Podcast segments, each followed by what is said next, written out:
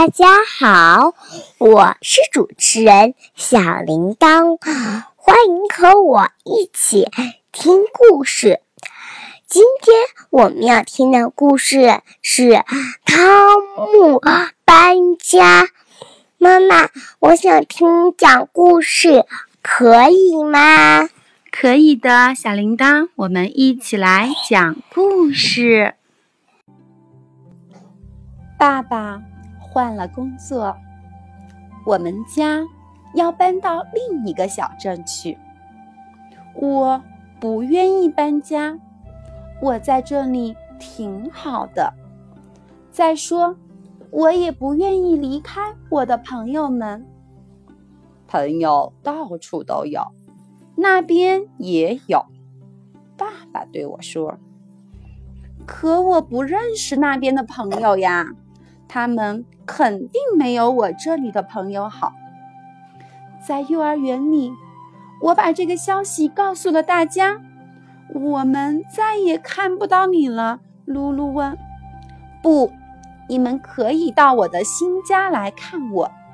我希望你的新家不要离这儿太远。他说：“这就是汤姆要搬去的地方。”老师指着地图说：“我们都觉得太远了。”马克西姆对我说：“我很有福气，因为那里是他度假的地方。”晚上回到家里，我看到妈妈正在用报纸包餐具。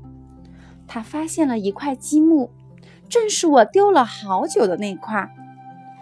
爸爸。把书都装进了纸箱里，正忙着拆卸书架。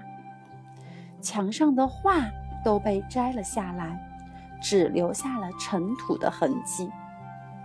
我的那些画放在什么地方呢？我可不愿意把整个家都装进纸箱里。我跑回我的房间，还好，他们还在那儿。第二天，妈妈叫我整理东西，还建议我利用这个机会把不玩的玩具扔掉。可我喜欢我的玩具，我不愿意把它们孤单地留在空房间里。客厅里堆满了纸箱，墙上的画打包了，伊娜的小床靠在一边，吊灯也摘了下来。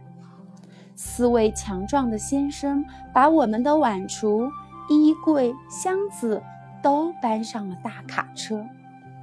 从楼上往下抬钢琴时，他们喘着粗气，流了好多汗，脸憋得通红。我以为他们搬不动呢。我骑着自行车和妈妈一起到小镇上又转了一圈。我们去了广场、汽车站、幼儿园，我很伤心，我想哭了。最后，来到我的房间里，房间都空了。我拍手，响起很大的回音。再见，我的卧室；再见，菩提树；再见。叫我早起的喜鹊。站在卡车下面，我看见长颈鹿苏菲的头从纸箱里露出来。可怜的苏菲，她大概快要窒息了。我让爸爸把她抱下来。苏菲跟我在一起会好受点。该动身了，邻居们。都围着汽车跟我们告别。爸爸摁了摁喇叭，跟在大车后面启动了汽车。